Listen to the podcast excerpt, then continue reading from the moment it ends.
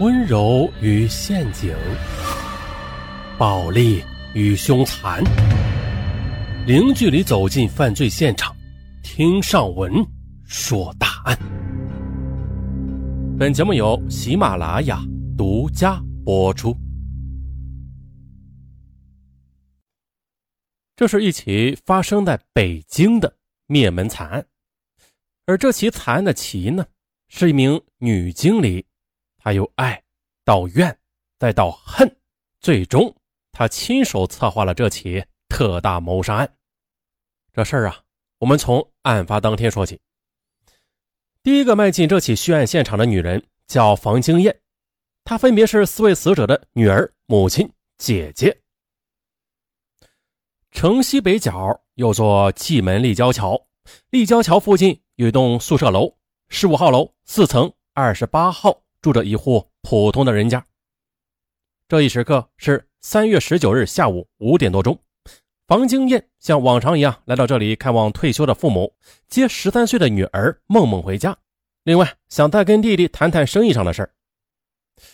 可就在房经燕用钥匙打开房门的那刹那间，她似乎有一种预感，这家里要出事儿。而不幸的是，她的这种预感被随即看到的血淋淋的场景给证实了。这女儿梦梦怎么了？浑身是血，躺在大屋的地板上一动不动。她的肩上还背着红色的书包。爸爸怎么了？躺在大屋的钢丝床上，身上捂着厚厚的棉被。他使劲的摇晃，为什么不醒啊？还有弟弟，他怎么了？仰卧在小屋的单人床上，喊他他不应。还有妈妈，她浑身是血的蜷缩在床下。拽都拽不动。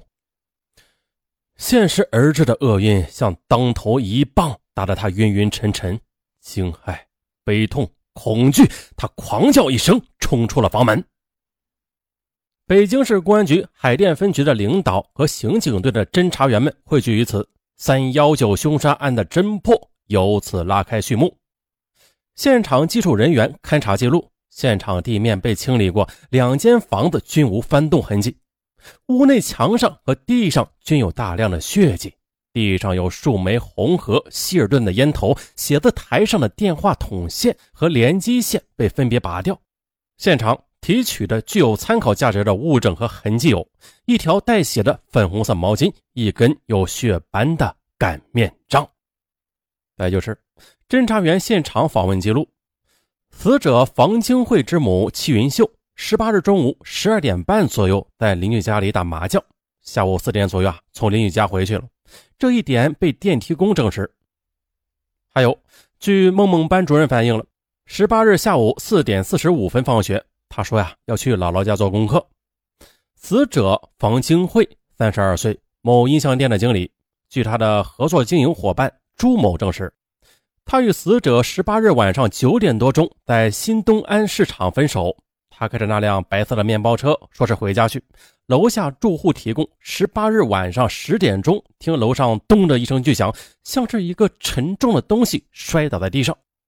接着便是法医鉴定的结论了：房经验之父房宝林未穿鞋与外衣，身上有刀伤二十七处，分别集中在胸腹部，死亡时间是午饭后的两个小时。梦梦背双肩书包，胸部、腿部共有十处刀伤。胃内有肉串类等食物，死的时间是在十八日下午六点三十分至七点之间。齐秀云颈部有一围巾，头部钝器伤三处，前胸十一处刀伤，死亡时间为午后四小时。房清慧颈部、胸部有二十四处刀伤，死亡时间十八日晚二十二时左右。据此分析，侦查员们的共识是。案发时间为三月十八日十二时三十分至二十二时，凶手应该是男性，两人作案的可能性很大。再就是从入室的方式来看，此案是熟人所为。接着，侦查员们又模拟了作案情形：凶手是在十八日下午两点左右敲开了房宝林的门，先将他杀死，然后又在屋内藏匿。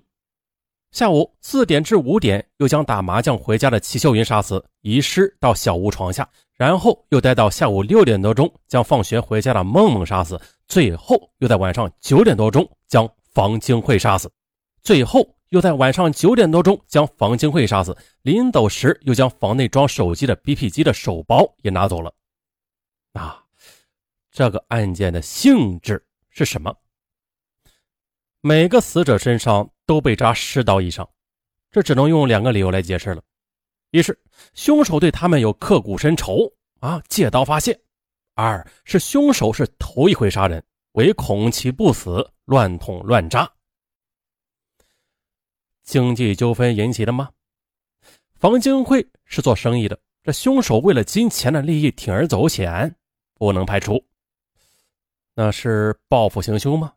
死者之家亦或因为何种事儿得罪了仇家，予以杀而后快，那也是有可能的。还有奸情致祸，死者中或有涉足他人婚姻的家庭啊，杜生杀意，酿此祸端，也说不准。啊，三幺九案无疑是一起特大谋杀案，除了血腥残忍之外，还留给侦查员们一个个难解的疑问。接着呀。围绕着死者关系人所做的大量的调查核实工作，让专案组的侦查简直啊没有一刻喘息时间。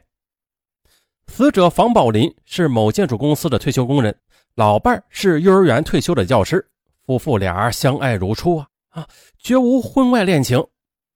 两人又与世无争，并无结怨于他人。很明显了，那杀人之祸的渊源并不在二老之身。这孩子啊。更是无辜的了。十三岁上小学六年级的梦梦天真活泼，她每天啊只不过是到此做功课而已。再就是房经燕是第一个到凶杀现场的，也是报案人。首先呢要把他排除。于是经过调查的发现了他和其夫啊也不具备作案时间。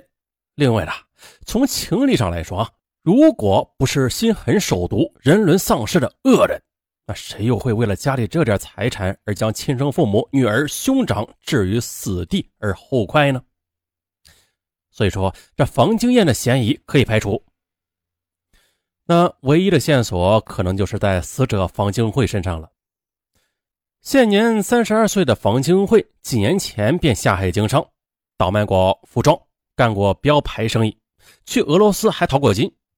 啊，这两年呢，与人合伙又开了个音像店。当然了，商海险恶，经济上你欠我的，我欠你的，这结怨经济纠纷者嘛，也是不乏其人。在这个人生活方面啊，房金慧曾经谈过一个女朋友，两人同居九年，去年两人又分手了。